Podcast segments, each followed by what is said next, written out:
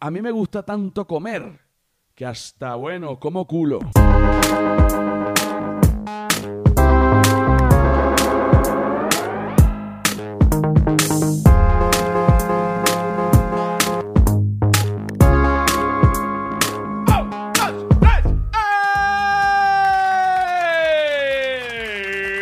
Señores, bienvenidos al episodio número 53 o 52, 53. Bienvenidos al episodio número 53 del humano es un animal, alegría y felicidad. Cuánta alegría, cuánta felicidad, mucha alegría, mucha felicidad. ¿Quiénes producen este espacio? Este espacio lo produce, bueno, ¿quién va a producir este espacio? Este espacio lo produce la gente que es. ¿Quién es esa gente?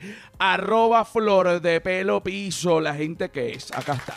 Arroba la sordera, la gente que es. Acá está. Arroba Feria del Marketing, la gente que es, acá está.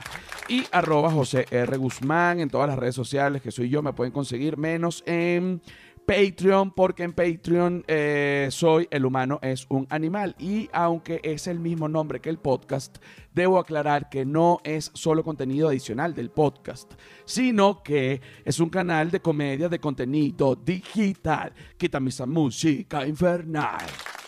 ¿Qué te parece? Bueno, claro que sí, claro que sí, claro que sí, claro que sí. Tengo pegado, ah, tengo pegado el personaje del animador, ah, el del animador. Y bueno, nadie me puede sacar de eso ahorita en este momento. De pronto, bueno, recobro y vuelvo a ser José, pero luego me vuelvo Emanuel, ¿ah? el animador del club Santa Paula de Caracas. ¡Qué maravilla! Bueno, claro que sí. Ok. Voy a hablar ahorita de algo que me he dado cuenta. Es una teoría que tengo. Esto no quiere decir, esto no quiere decir que eh, sea una verdad. Recordemos que yo siempre hago hincapié eh, que bueno, que en este podcast se dice la verdad, pero en, en este caso yo, yo aclaro que la única verdad acá es que esto es una teoría, no una verdad, es una teoría mía. Fíjate, yo pertenezco o pertenecí, bueno, aunque uno no, uno cuando ya es algo, eh, uno no deja de serlo. Por ejemplo, yo fui odontólogo, eh, me, me gradué odontólogo, digo fui porque ya no ejerzo, pero realmente soy odontólogo y, y, y voy a ser hasta, hasta que me muera. Cuando yo estaba en el área de la salud, eh, yo noté que uno comenzaba estudiando eh, con unos ideales, ¿no? Cuando uno es joven y tiene su maleta llena de sueños, uno dice, oye, quiero curar a la gente, quiero hacer un aporte, quiero aquí, quiero allá. Pero luego que uno va eh, creciendo, uno va tomando decisiones, no tanto por su vocación, sino más eh, por, digamos, decisiones basadas en lo económico que no muchas veces son las mejores a nivel profesional, porque por lo general, y esto es algo que pienso yo, si tú te vas por lo económico, eso no suma a lo profesional. En cambio, si tú te vas por lo profesional, a lo mejor en ese momento no tienes económico, pero luego lo profesional va a crecer y lo económico va a llegar. Eso es una teoría mía. Entonces, sigo con el ejemplo de los odontólogos. Me di cuenta que luego que nos graduamos, mucha gente de mi promoción, ponte, se casaba, se iba del país, eh, de, Venezuela, a otro lugar, lo que fuese, o incluso los que se quedaban. Tengo amigos que, que también se quedaron allá. Es, creo, creo que es uno. Son dos, uno es chavista. Y, oye, empiezo a oír conversaciones como que, mira, tengo que remodelar la cocina de la casa y remodelar la cocina de la casa me sale más o menos unas 25 caries profundas y eh, 12 coronas y 4 implantes. Tú dices, ay, esos pacientes ya los tiene. No, pero voy a ver de dónde los saco.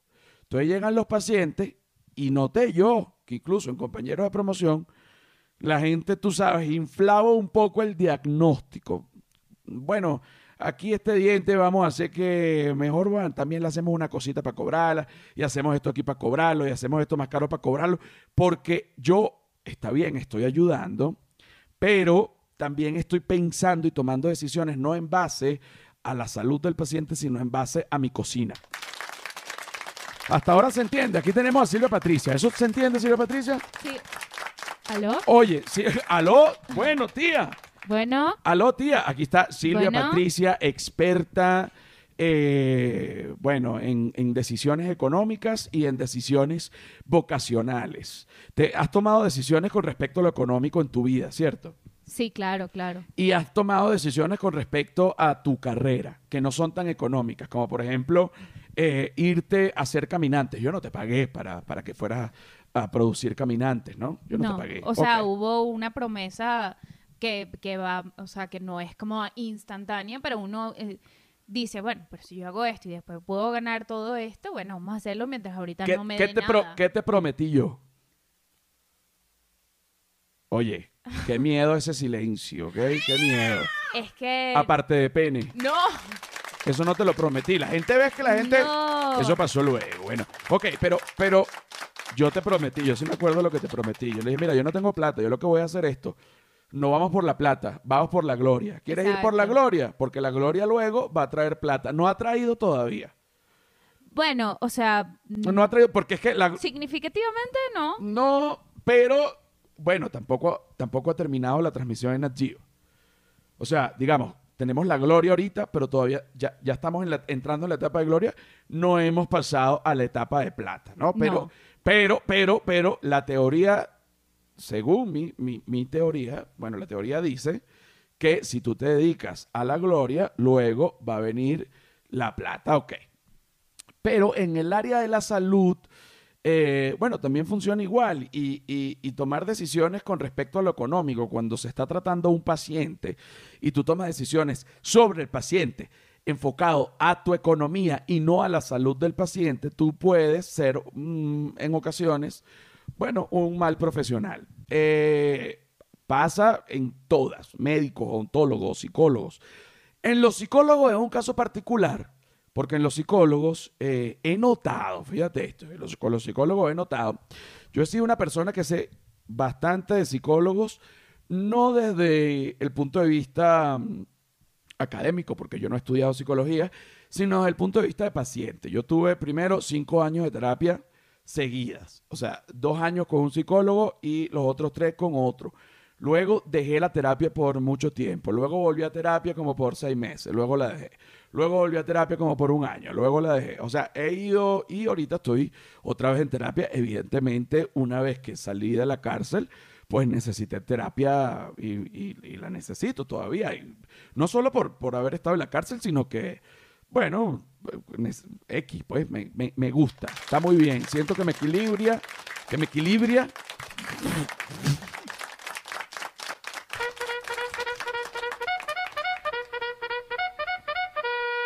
Siento que me equilibra. No. Siento que me equilibra y me siento muy bien, ¿ok? Ahora, he notado que gente que, qué sé yo, que, que- que veo, que está en terapia, que yo digo, pero un momento, tu psicólogo está siendo permisivo contigo. Porque yo veo que estás pelando bola en unas decisiones y qué te dice tu psicólogo al respecto. Yo no pregunto eso, no, pero yo eso me lo, pregunto a mí en la cabeza. No, que yo estoy feliz con ese psicólogo. Pero bueno, ese psicólogo lo que te está alcahueteando, chico, claro, porque entonces aquí viene la teoría de la que hablé al principio. Los psicólogos ahora, pienso yo, que para que no le dejen de pagar, entonces le alcahuetean lo que el paciente no puede resolver y toda la cosita tranquila, entonces no sé qué, ven acá muchacho, yo te sobo, va, anda a hacer yoga, anda a hacer, eh, bueno, Dibujar mandalas. a dibujar mandalas. Pero bueno, ¿y qué es eso? Pero ¿qué, clase de terapia de mierda es esa? Hay que enfrentar la cosa y hay que resolver la vaina. No es que, no, que cuando tú puedas, que tú te... ¿Cómo que cuando tú puedas, chico? ¿Y, cuándo se va a pagar la renta? No, no. Psicólogos aprieten. Yo estoy, yo estoy, la gente dirá, ese, ese será tu caso. No, porque yo veo, a mí no me cobra mi psicóloga, lo hace por amor. Que además, fíjate esto, este dato, este fun fact. Led Varela en algún momento, estoy contando ya una cosa de otra gente, pero no me interesa. Gran amigo mío, hermano, me dice, coño, estoy más loco que el coño. ¿Me puedes ayudar ¿Cómo quieres que yo te ayude al respecto si yo también estoy más loco que el coño? Sí, pero tú has buscado ayuda desde hace tiempo y yo he sido un soberbio. Tienes razón. ¿Qué quieres? Quiero que me pases el contacto de tu psicóloga. Bueno, efectivamente, hoy en día mi psicóloga también es la psicóloga de Led Varela. O sea, eh, hay, hay, una, hay una señora, una, una persona que no voy a develar su nombre para su protección profesional, la gente va a decir es malísimo. ¿Y cómo, Es- cómo- cómo te sientes con, eh, compartiendo psicólogo? Oye, la verdad que no pienso en No eso. piensas en eso. No, porque yo no tengo nada que ver con la vida de Led, ni, Claro, ni claro. él con la mía. Yo hablo de mi vida y, y no tengo, o sea, no, no siento que estoy compartiendo psicólogo con alguien. Siento que ella tiene sus pacientes y uno de esos es Led y yo no tengo nada que ver con eso. Ah, ok, perfecto. Es como, sí, no, es que no tengo, porque además le, eh, no hay nada que se mezcle ahí. O sea, imagínate, cada quien tiene ya sus No, pero de repente, porque es como cuando de repente se de- recomienda a un médico, a un veterinario, que es como, no piensas en ese, en ese sentido que puede ser... Ah, recomendar a un psicólogo que es delicado, dices Ajá. tú. Bueno, recomendar a un psicólogo es delicado y es una apuesta, sobre todo porque un psicólogo es una persona y la terapia va a depender en un principio si esa persona hace match contigo o no. Eh, no, no tanto como psicólogo, sino más bien como persona y luego ya viene como psicólogo a implementar lo que tenga que implementar. Pero bueno, yo no sé de la vida íntima entre mi psicóloga y Let. Esa es una vida íntima que yo no manejo. Mejor. Es lo mejor. Es lo mejor. Es lo mejor, es lo mejor. Lo cierto es que yo he eh, tratado muchísimos temas con, con- con mi psicóloga, este, descargas de ira que, tu- que tuve en una época, odio, que quería ahorcar de repente a, alguien. No lo hacía en la vida real, pero en mi mente lo ahorcaba y lo mataba, por ejemplo. Y gozaba en mi mente. Entonces yo le decía eso a la psicóloga. Mira, yo, yo quiero, o sea, sé que no lo voy a hacer, pero en mi mente yo del odio mato con mis manos y gozo. Entonces ella, bueno, pero siempre que esté en la mente está muy bien. Ahora vamos a trabajar que ni siquiera está en la mente. Ok. Y ya no está ni siquiera en la mente porque pensar en matar a alguien no te lleva a ningún lado, ni siquiera es ningún pensamiento, digamos, productivo.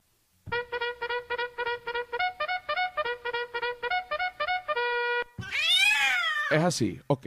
Ahora, lo único con lo que no me ha podido ayudar mi psicóloga, y te digo que me ha ayudado con muchísimas cosas, hasta acá, o sea, un, un trauma de, de pseudoviolación, o sea, eh, eh, te digo cosas realmente profundas, no me ha podido ayudar con el tema de la comida. Yo como me gusta comer, además la ansiedad me hace comer más. Siempre ha sido mi talón de Aquiles la comida.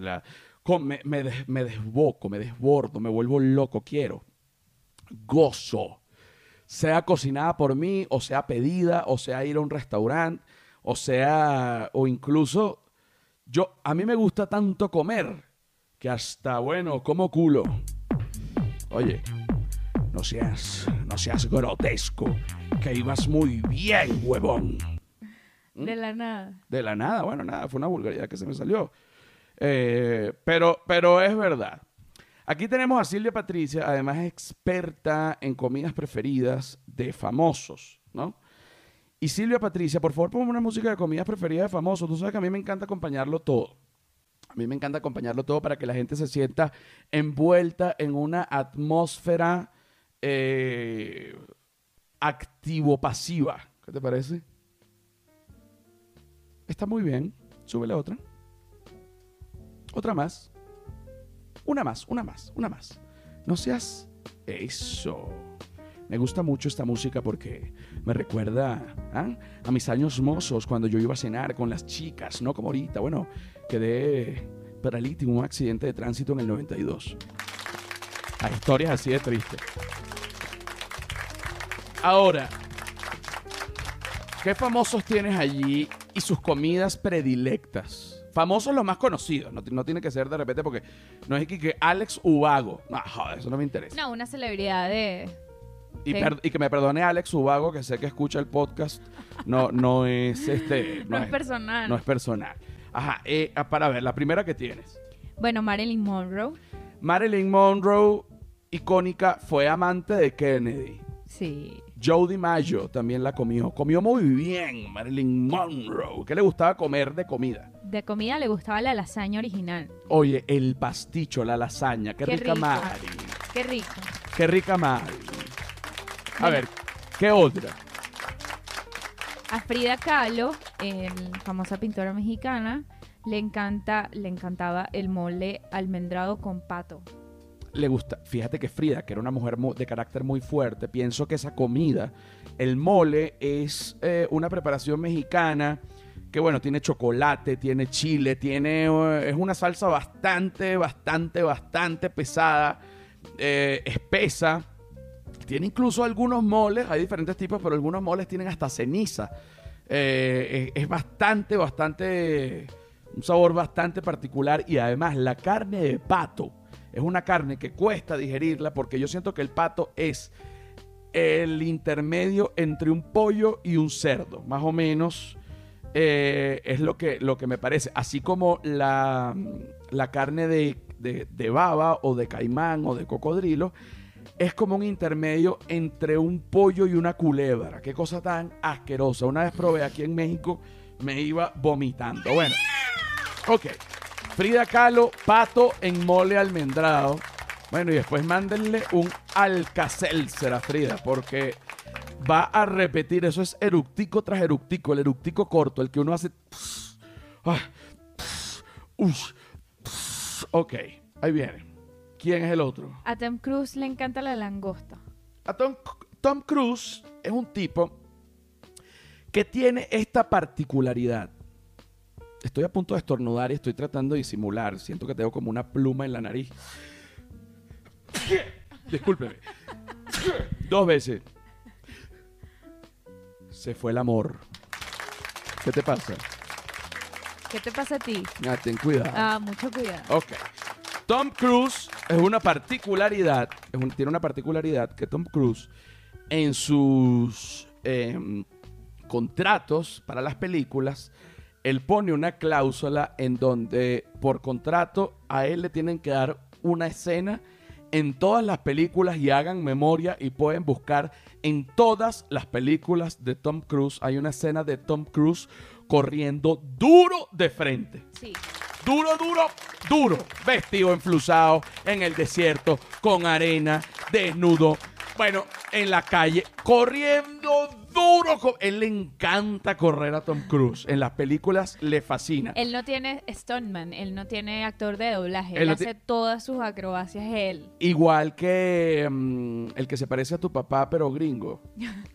Harrison Ford. Harrison Ford. Harrison Ford no tiene Stoneman. Viejo y todo. Él hacía Indiana Jones. Él, mi- él le A daba- pura, a pura, bueno, a pura fe. Y ahorita viejo todavía hace las cosas a pura fe. Ok. ¿Qué otro, qué otro, qué otro famoso tienes, ah? A David Beckham, eh, futbolista, le gustan los caracoles. David Beckham, le gustan los caracoles. Es una preparación bastante francesa, tomando en cuenta que Beckham es inglés. Sin embargo, tengo entendido que en la, en la cocina autóctona de regiones de el Reino Unido también se comen caracoles, puesto que, bueno, es una isla y obviamente hay. Así que yo, yo he comido caracoles y el caracol no es malo, es una de las... Yo lo, yo lo como. eh, lo, lo preparan con perejil, ajo, eh, ¿cómo es la cosa? Perejil, ajo, aceite de oliva, sal, pimienta, limón y los fríen. eh, pero fíjate la particularidad de cómo hacen el caracol, que es una cosa maravillosa. El caracol, bueno, y también es muy cruel, ¿no? Pero, pero sa- sabe muy rico. El caracol está en su cáscara. Entonces el caracol le ponen el... eh, No sé si está vivo o está muerto. Eh, ahorita que lo estoy pensando, no se debería comer el caracol así horrible. Eh, le ponen una cucharada de, man- de mantequilla fría, congelada, que ya tiene el ajo y el perejil y todo, se coloca el caracol dentro de su concha en la parrilla, en los carbones directos. Esto hace que la concha se caliente, se derrite la mantequilla y se fríe el caracol dentro de la concha. Luego con un instrumento lo, lo remueven para que tú luego en la mesa, con un tenedorcillo bastante extraño, lo puedas sacar y degustarlo. ¿Qué te parece? Muy bien, nunca he comido caracol. Sabe bien, tiene un ligero sabor. mm, Es como. mm, Esto va a sonar un poco desagradable, pero no es así. Un sabor como a tierra, pero es agradable. es eh, sabe bien. o sea, es- parece tipo un sabor tipo de un molusco, de como una cosa de agua. Bueno, una cosa de agua, pero tú sabes, un bichito raro. Sabe a bichito raro, pero rico. Ok. Eh, a Scarlett Johansson, eh, su plato favorito son las alitas de pollo con salsa de búfalo, las clásicas buffalo wing. Esa seguro un domingo, bueno, se pone a ver películas y se clava 30. Y después se, el lunes se mata haciendo ejercicio. Claro. Un clásico. ¿Qué otra tienes alguno otro por allí? Sí, bueno, a Beyoncé, el- la, la reina La reina del- del- de las nalgas, de las piernas y del pop. y del hip hop, Y del hip hop, no del pop, ok. eh, le encanta la pizza, claro. Ah, come pizza. Pizza de pepperoni. Pizza de pepperoni, un clásico. Sí. Eh, a Justin Timberlake le gusta la pasta con langosta. Mm, la pasta con langosta es una preparación bastante pesada porque la langosta es pesada y la pasta con langosta tiene crema de leche y además parmesano. Entonces, Justin, después de esa pasta, nada de estar, eh, bueno, ni bailando mucho ni nada porque las flatulencias pueden ser peligrosas. ¿eh? Bueno, tengo una más que es de Emma Watson, que bueno, es este La mujer- Hermione Granger. La, la- la mujer de Harry Potter. No, ella no es mujer de Harry Potter. Bueno, pero Es amiga. es amiga, es amiga, ok. Eh, le gustan las tortillas de huevo, salsa y guacamole. Ah, bueno, tortillita como con un guacamolito, una cosa. Y fíjate Pero tortilla de huevo, no. Tortilla de huevo, claro, pero eh, eh, esa, eso es puro proteína, por eso es que ella está sequita como un palo. Está muy bien. Fíjate que ya vimos una lista de famosos, eh, todos muy conocidos. Eh, estoy seguro que, bueno, nadie, nadie dejó de conocer a ninguno de los, que, de los que se nombró ahorita. Pero ahorita vamos a hacer lo contrario. Ahora vamos a hacer las comidas preferidas de la gente que no es famosa. Vamos a comenzar, por ejemplo, se me ocurre, vamos a llamar a tu mamá, Silvia Patricia, que es una persona, ella no sabe que la vamos a llamar ahorita. ¿Es posible llamar a tu mamá en este momento? Sí, vamos a ver si atiende. Vamos a ver si atiende. Esto está Debe pasando... estar haciendo almuerzo. Exacto.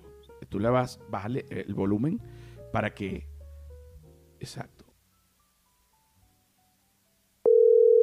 Mamá, no me hagas esto.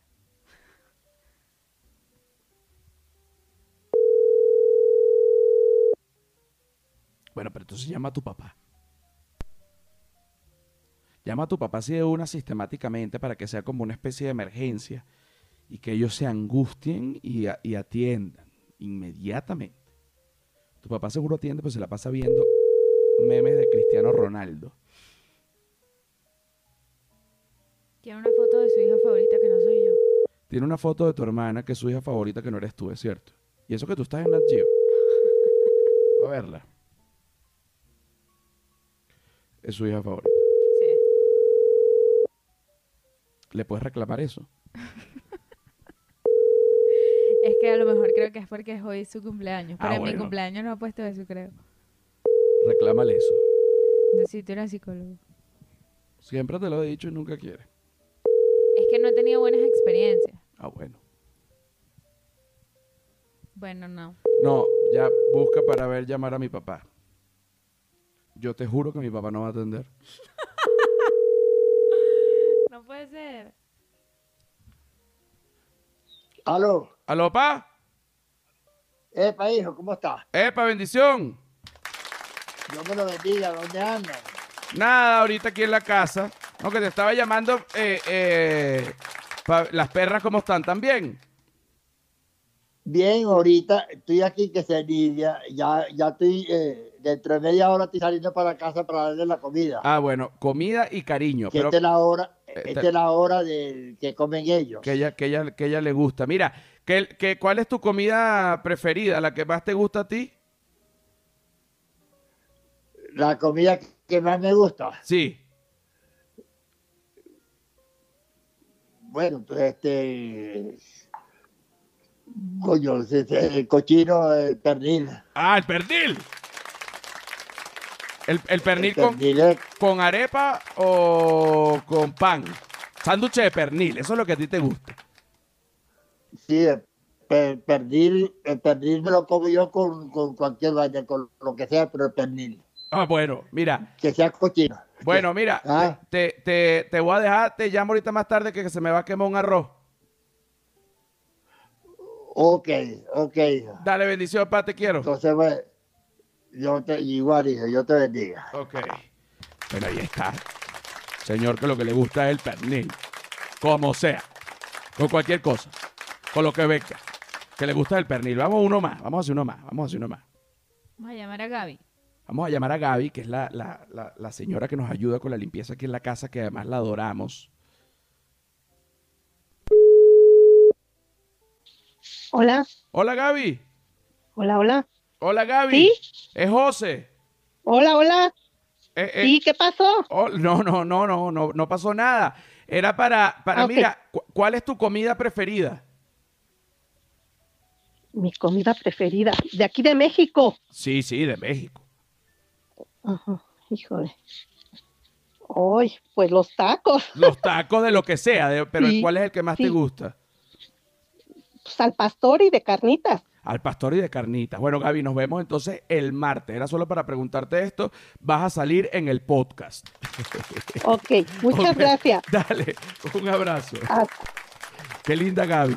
Qué, qué linda Gaby, vale. Qué cosa tan maravillosa. Bueno, Mi esto papá yo. me llamó. ¿Quién, quién? Mi papá. Llámalo, llámalo ahorita. Vamos a cerrar entonces. Vamos a cerrar entonces. Reclámale lo de. Que tiene la foto de tu hermana. Por favor. Aló, Hola, pa, ¿qué hace? aló, Hola, pa. rascándome la barriga y tú. Bien, ¿qué haces? Nada, terminando de bañar. Ah, ok, ok. Ah, ok, ok. Mira, pa, una pregunta. ¿Aquí qué? ¿Cuál es tu comida favorita, pa? Mi comida favorita. Ajá. Mi comida favorita, bueno, te- tengo como dos dudas, pero ahí voy. Entre, entre el cocido gallego y, y unos, no, unos frijoles con chicharrón y, y aguacate, no sé. Claro, claro. O como una, una bandeja paisa. No, tú sabes que a mí no me gusta tanto la bandeja paisa por, por la carne molida que ellos le ponen. Me gustan más los chicharrones, el arroz y los frijoles. Ah, ok. Lo, lo, lo que, lo, que son los, lo, lo- lo que son los frijoles, ¿no? Los frijoles con chicharrón y, y, y el arroz y bueno, eso, eso me... Porque es que la, la bandeja paisa la adornan con otra cantidad de cosas que no me... Claro, y le ponen Ajá. arepa y le ponen huevo y Y le ponen... y huevos y todas esas cosas así. Ah, ok, ok. Bueno, nada, era para saber eso. ¿Para qué vas a preparar? ¿Vas a mandarnos a pedir una bandeja paisa? No. No, no, no, era solo para saber. Y bueno, nada, te llamo ahora, ¿ok? Sí, me estaba llamando hace rato también, porque yo estaba bañándome. Está bien, tu mamá que, ay, que sí. Mira, aló. Aló, Aló. ¿qué haces? ¿Qué te, qué, qué- qué te está riendo? Es que estoy grabando el podcast. Saluda, saluda a la gente del podcast. Bueno, saludos a mis queridos amigos del podcast. Un abrazo. Dale, pa, abrazo, ya te llamo. Oye, No le pude preguntar, me dio demasiada pena. oye, tu papá es una maravilla. Fíjate que él es un hombre sencillo. Primero, tú lo tratas de usted. O sea, quiero que sepan de dónde viene Silvia Patricia. Para que ustedes vayan a sacando cálculos de, de ese acento del papá que es colombiano. Silvia Patricia colombiana también, que ya le van a dar los papeles colombianos, que le va a agarrar el coño su madre ahora con los papeles colombianos. Usted va a poder hasta viajar, bueno, para, to- para todos lados. ¿Verdad? ¿ya? Sí, qué alivio. Oye, yo dije, y fíjate esto, eh, yo como una malicia, yo le dije, vamos a casarnos y que me den los papeles colombianos. Esto yo creo que es la primera vez que se dice en la historia. Alguien que quiera los papeles colombianos. Yo dije, quiero los papeles colombianos, vamos a casarnos. Llamamos a la embajada y nos dicen, no, Colombia no tiene esa facilidad que si usted se casa, que si usted es colombiano, porque si no, fíjese, tanto que ha cogido colombiano por ahí, todo el mundo fuese colombiano. Claro. Yo renegué mucho de, de la nacionalidad, pero ya. Ahorita más. no, chico, ahorita está estupendo. Mira, Eh, a tu papá es un hombre sencillo que le gusta el chicharrón, que le gusta eh, Chicharrón, chicharrón y frijol y arroz. Mi papá le gusta el, ah, el pernil, como venga. Es lo que le gusta el pernil, a él le gusta eso. Eh, a Gaby le gustan los tacos de pastor, que es una manera de preparar el cochino. Fíjate que a los tres hay cochino. Y carnitas, que es otra manera de preparar el cochino. Es cochino frito, o sea, taco de cochino frito. En los tres adultos no famosos está el cochino. Sí. Independientemente de la, nacionalidad, porque estamos hablando de un colombiano, un venezolano y una mexicana. Que viva el cochino. Que viva el cochino, pobrecito. El cerdo, el cerdo ha, eh, bueno, bueno, bueno, el cerdo ha pasado a qué rico es el. A mí me da lástima porque es inteligente y bello, pero oye, qué rico es para comerlo. Con esto despedimos. Yo he tratado de no comer cochino, ni vaca, ni nada, porque me da lástima, pero más lástima me, más lástima me da no comerlo. Ya venimos. Señores,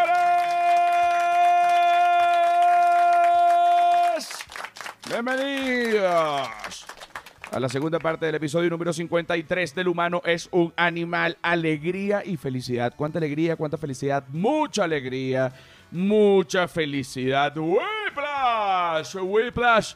Agency. Bueno, ¿quién es esa gente? Aparte de la gente que es, es la gente que te va a diseñar tu página web. Y además también te puede diseñar, si tú quieres, un artilugio para que tú vendas tus propios productos a través de tu página. Chico, cuando tú ves eso, tú dices, coño, su madre, hubiese sabido esto antes, hubiese ido con los, con los, con los carajos de Whiplash. Entonces en ese momento tú te das cuenta que Whiplash es la excelencia hecha vulgaridad. Ahí está. Ahí está. Ahí está. Ahí está. Mira. Hay una cosa que yo siempre me he preguntado. Yo estudié eh, toda mi vida, 11 años, desde primer grado hasta quinto año de bachillerato en un mismo colegio. 11 años en una misma institución eh, a la edad en- entre los 7 y los 18. eh, pues obviamente esa institución va a dejar sus marcas en ti, bueno, para bien o, para mal, pero de verdad que más para, en mi caso, eh, yo siento que, que muy, muy, muy, muy para bien, seguramente si me pongo a buscar en mi cabeza, encontraría cosas que para mal, pero realmente pienso que, que, que todo, o sea, como yo viví mi experiencia en el colegio, fue realmente bonita, me encantó y por eso soy quien soy hoy. Eh, bueno, hoy día la gente estará diciendo, qué bolas, quemen ese colegio. lo sé, lo sé, lo sé, lo sé.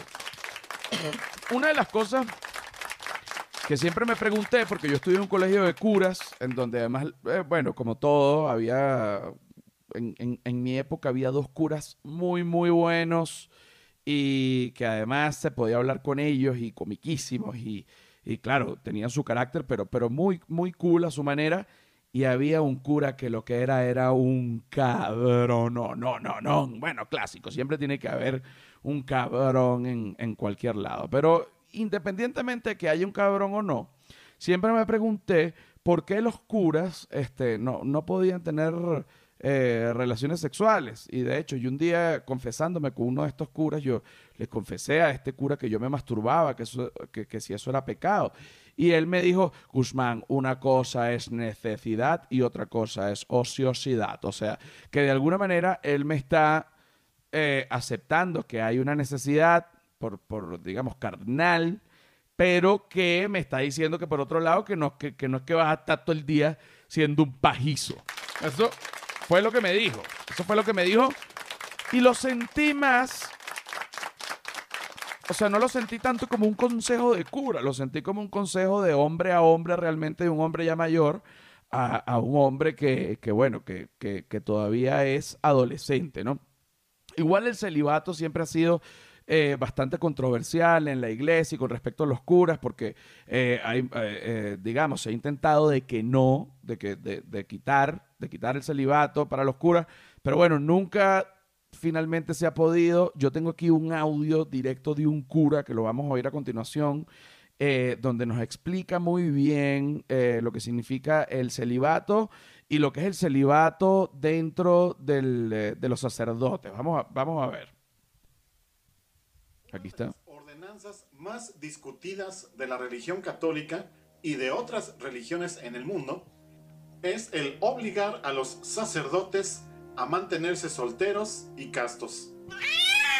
A través de la historia se han dado diferentes movimientos en contra de este mandato, pero todos han fracasado.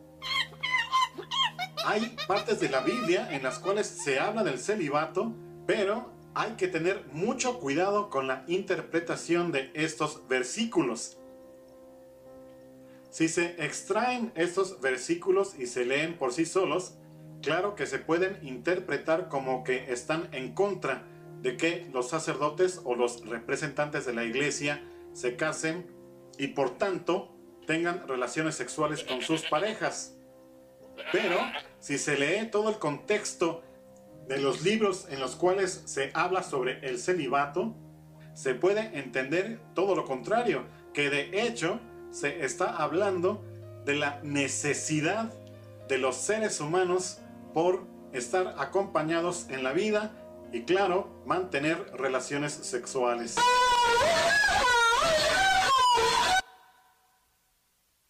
¿Te parece? Eso lo dijo un cura. Obviamente se ha tratado a lo largo de la vida algunos curas, algunas corrientes. Mira, vale, nosotros tenemos hambre, nosotros, mira, rezamos igualito, ayudamos igualito, creemos en Dios igualito, pero queremos... ¡Ay! Que Dios te bendiga ese culo, mi reina bella.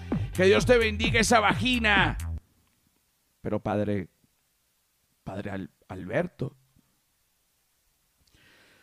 usted no puede decir esas cosas porque usted es, padre. Bueno, no joda. Bueno, me tomé el vino de la Eucaristía y ahorita lo que quiero es... Bueno, padre Alberto, por favor. Por favor, ¿qué, huevón? Si yo me como un culito y me lo como en el nombre de Dios, ¿qué pecado va a ser? Padre Alberto, no siga, lo van a votar. ¡No joda! Pues que me voten. Pero yo, este huevo y echa leche. Oye, qué cosa. Esa es la historia del padre Alberto. Tú sabes que el padre Alberto eh, fue. Bueno, hay una historia de un, padre famoso que estuvo en la televisión, digamos, en la televisión mayamera, que también se llamaba el padre Alberto, y eh, un cura súper atractivo, y después, bueno, él tuvo que dejar la, digamos, su vida de sacerdote, porque la, la carne, bueno, es que no, imposible. El hombre era cura con unos ojos azul profundo. No, no pudo, no pudo, no pudo, no pudo.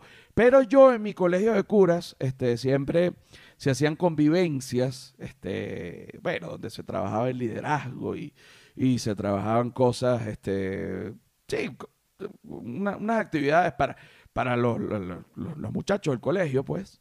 Y los guías eran alumnos, exalumnos del colegio, pero también curas. Y hubo una convivencia en particular cuando ya estábamos en quinto año de bachillerato, ya estábamos ya más grandes, que llegó un, un cura joven en un jeep amarillo descapotado, imagínate tú, atractivo y también se llamaba el padre Alberto. Y él siempre como que, no, que yo soy joven, que yo entiendo, y siempre sacaba un tema sexual. Yo sé que ustedes lo que están pensando y decía así, el padre. Esto lo juro por Dios que me muera aquí mismo. El padre en una convivencia, oh, yo sé que ustedes lo que están pensando es en la hamburguesita y, y- niñas allí. Entonces, claro, todos los muchachos nos reíamos y las muchachas alborotadas también, porque el padre Alberto lo que estaba era riquiquiquiqui. Entonces, de repente, el, el padre Alberto, bueno, nada, vamos a cantar ahorita una canción todo divino. Déjame sentarme aquí en mi jeep. Hace un calor, me voy a quitar la camisa. Junto a ti, María, como un niño quiero estar. Hazme transparente y lléname de paz. Tú dices, pero bueno, Padre Alberto sudado bajo el sol en, en una zona allá en Venezuela que don- donde estaba la, bueno, la estructura esa donde se hacía la convivencia. y, pegaba un solazo el padre Alberto sin camisa en una cancha de futbolito, sudado brillante el pecho y las muchachas con ese culo parado. Las niñitas. Bueno, yo a esa edad, yo dije, esto está mal. Este padre Alberto quiere, quiere, quiere clavarla. Este padre Alberto quiere clavarla. Bueno, a los tres meses, el padre Bombín, rector del Colegio Claret, nos dice, no, que el padre, el padre Alberto se retiró porque consiguió el amor. Consiguió el amor. Lo que se chupó fue un culo, chicos. Que consiguió el amor. Padre Alberto no pudo con el celibato. Pero no solo el padre Alberto, claretiano, no pudo con el celibato y con su jeep. Ah, porque el padre Alberto y que surfeaba, o sea, él se iba después del seminario con el jeep amarillo a surfear. A la la la la long. Que Dios los bendiga. Ese padre Alberto ya estaba, había comido rato largo, era muy atractivo. ¿ah? Pero acá tenemos a Silvia Patricia, nuestra experta, señores, en celibato. Sí, Sí. sí. Pero no por práctica, ¿eh? No por práctica, ¿eh? No por práctica. Mira, hay ciertas personas que famosas, que todos conocemos, que han decidido practicar el celibato por un tiempo o incluso ser vírgenes toda la vida o una vez que ya no son vírgenes y han tenido una vida sexual dicen, ya va, no voy a tener sexo más nunca porque esto, no tener sexo me beneficia en algo. Tú pu- puedes, puedes primero poner una música de, así como de celibato, porque este, el celibato, vamos a ver qué nos arroja YouTube, seguro nos arroja una música un poco triste. Claro, porque el celibato es un poco triste porque el sexo es sabroso. Súbele. Súbele tres. No, ahí está bien, ahí está bien, ahí está bien. Ok. ¿A quién me tienes allí? Eh, bueno, entre, entre celebridades, un, eh, en verdad parece ser muy común eh, pensar en, el- en- en mantenerse casto hasta, hasta casarse, ¿no? Eh, Lenny Kravitz, eh, este rockero que... Muy sexy. Sí, es, es casi un sex symbol, bueno, del rock.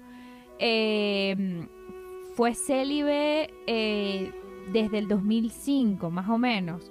O sea, tiene como que varias etapas de... O sea, O sea, me caso y tengo relaciones y me divorcio, no tengo relaciones. Me caso, no tengo relaciones y me divorcio y no tengo relaciones. Claro, pero para casarse tiene que tener relaciones porque tiene que buscar. Sí, pero durante ese momento en el que no está casado no tiene hasta que realmente se casa. O sea, no tiene sexo Ah, fuera del matrimonio. No tiene sexo fuera del Lenny Kravitz. Oye, chico, bueno, un aplauso. Pero es exitoso, se pudiese decir que, que, bueno, le ha servido. Lisa Kudrow, que bueno, es conocida por ser Phoebe en la serie Friends, Todo el mundo conoce a Phoebe de la serie Friends. claro, ella dice, aquí la citan, decidí eh, que permanecería virgen hasta el matrimonio. Pensaba que la virginidad era algo precioso y algo mío. Era un honor cedérsela a un chico y debía ser alguien merecedor de ella. Pero después de un tiempo, Lisa aclaró que no esperó hasta el matrimonio y se casó a los 31, o sea que Claro, porque se casó a los 31 y quería, quería, bueno, quería comer. sí. Eh, Taylor Lautner, no sé si sabes quién es, pero él fue un actor de una serie, es un chamo que fue súper famoso en una saga de vampiros que se llama Twilight. Ajá. él aparentemente todavía eh, es célibe porque él hizo una promesa pública de que hasta que no encontrara a la chica perfecta él no iba a tener relaciones y hasta ahora pues no se ha casado ni nada. Mm. Eh, también tengo acá eh, a Selena Gómez. Ella Ajá. tiene un anillo de, ella tuvo un anillo de castidad, pero cuando se empezó a salir con Justin Bieber, el anillo desapareció. Porque Justin Bieber, llame, llame, llame, llame, llame, llame. Los Jonas Brothers, ¿sabes quiénes son? Los Jonas Brothers también todos y aplicaron el celibato hasta que se casaron. Difícil de creer un poco, ¿no? Bueno, de hecho ya todos están casados, así que ya no hay problema. Bueno, pero eso, esos muchachos no han conocido hombre. Lady Oye. Gaga, sorprendentemente, sí. ¿En serio? A ver. Sí, Lady Gaga eh, dice que está soltera. Bueno, eso fue en ese momento que estaba soltera y decidió así hacerlo y se mantuvo pura hasta el matrimonio. Ella se casó hace poco, pero ya se divorció. O sea, Lady Gaga fue virgen hasta el matrimonio. Sí. Mm, no sé. Eh, Julio Iglesias también fue. Tú eres loca, Julio Iglesias se ha cogido. Bueno, n- n- no me ha cogido a mí porque no me ha visto. bueno, aparentemente. No, imposible, imposible. Eh, ok, vamos a ver. Eso es una... no. Nicki Minaj es una mujer que, eh, pues, a principio del 2017 estaba eh, toda, o sea, mantenía como que esa idea de ser célibe, eh, pero bueno, ya no, o sea, ya se casó, ya tiene hijos. Pero, chico, pero si Nicki Minaj es una negrota con unas nalgas y unas tetotas. ¿Te parece eso? Y bueno, ¿y eso qué tiene que ver? que va a desperdiciar eso. Oye, eso es como tener una bandeja de, de Pero pasticho aquí, y... aquí, aquí es como que, o sea, es una cosa ser célibe y otra cosa es de realmente no tener relaciones sexuales hasta que llegues a conocer a alguien con quien quiera tenerla. Bueno, o sea, pero una cosa, claro, pero ya va, pero, un- pero un momento, o sea, tú, pero, pero igual, ser célibe es que ya tú decides concienzudamente no tener relaciones sexuales, ya no tenerlas, y no tenerlas, y tú dices, pero bueno, pero, ¿y- pero, ¿y- pero ¿y por qué? Estos es un, no son célibes, porque célibe es persona que nunca ha tenido. Esto es... Por eso, o sea, aquí los, los ponen así, pero es como que, mira, o sea, todos lo que realmente quisieron fue ser vírgenes hasta el matrimonio, que es distinto. Pero lo que te quiero decir es que ni que tú quieras nada, vas a comer. Bueno, María Teresa de Calcuta no creo Bueno, que... y el padre Juan, Pa- Papa el, el Juan Papa Pablo Juan Pablo II. Tampoco. Pero sí sé que el Papa Francisco sí comió, tuvo una novia y bueno. Pero le, ya no. le, de- le devoró, le devoró la conchita, le bajó la bambuchita. Ah, mira cómo te como el hortico. Luego y que ad merolum et ampriolum rominum ad epotum. Pero todo esto supongo que nace también de la idea de que Jesucristo eh, fue célibe toda su vida, o sea... Dicen que Jesucristo fue célibe toda su vida, pero si tú supieras que la verdad que yo lo, lo dudo, ¿no? Eh, eh, Hay miles de teorías. Yo me, leí no- la, me leí la Biblia dos veces, para que sepas, en, en- en la cárcel. Y ahí, eh, bueno, hay unos pasajes que dicen que sí, que, que la tentación de la carne y todo, pero que va. Este, después lees otras cosas y dice, bueno, Jesucristo tuvo que haber comido aunque sea una vez, porque no estaba bien definido, se estaba creando el, digamos, el cristianismo y en esa creación, de repente, bueno, pam, parom, pam, pam, pam, pam, pam. ¿ah? Dime tú, eres el hombre más famoso de Jerusalén. Te vienes las mejores chicas. También estás en una locura ególatra. Supuestamente eres el hijo de Dios. Tienes el huevo como una roca. Bueno, conviértelo en culebra, pues. Son los milagros que también pasaba. Y que tú quieres ver cómo una roca se convierte en culebra. se sacaba un huevo duro. Qué feo. Alabado sea el Señor. Alabado sea el Señor. Alabado sea el Señor. Mira, con esto despedimos. Despide esto. Ya venimos con la tercera parte de huevonotes. ¿Tienes a uno más? ¿Uno más? ¿Algún famoso más? Sí. A ver, eh... Isaac Newton. ¿Sí? Isaac Y Newton. es- Tesla, ¿no? Tesla fue, dejó de tener relaciones, no sé si, si, si murió virgen, pero sí dejó tener, de, de- de- dejó de tener relaciones sexuales este, en, en su adultez, ya por, por muchos años, él se olvidó de eso, porque como científico decía que las mujeres y el sexo quitaban demasiado tiempo y demasiada creatividad a sus invenciones. Entonces, bueno, este, Pero fíjate que el, el signi- el significado real de celibato es estado de la persona que no se ha casado, especialmente por motivos religiosos. O sea, que todo al final es y que, bueno, yo soy célibe hasta que me caso. sí, después que te casas, no es que listo. O a menos de que sigas un camino religioso Claro por que en, que en el caso de los curas, como no se pueden casar, Siguen este, célibes. Pero fíjate que dicen que las monjas están casadas con Dios. Sí. Ok. Entonces Dios puede tener un poco de monja. O sea, Dios es polígamo. Te la dejo ahí. Las ve como sus hijas. Sí, yo te aviso. Bueno, te lo dejo allí. Dios es polígamo.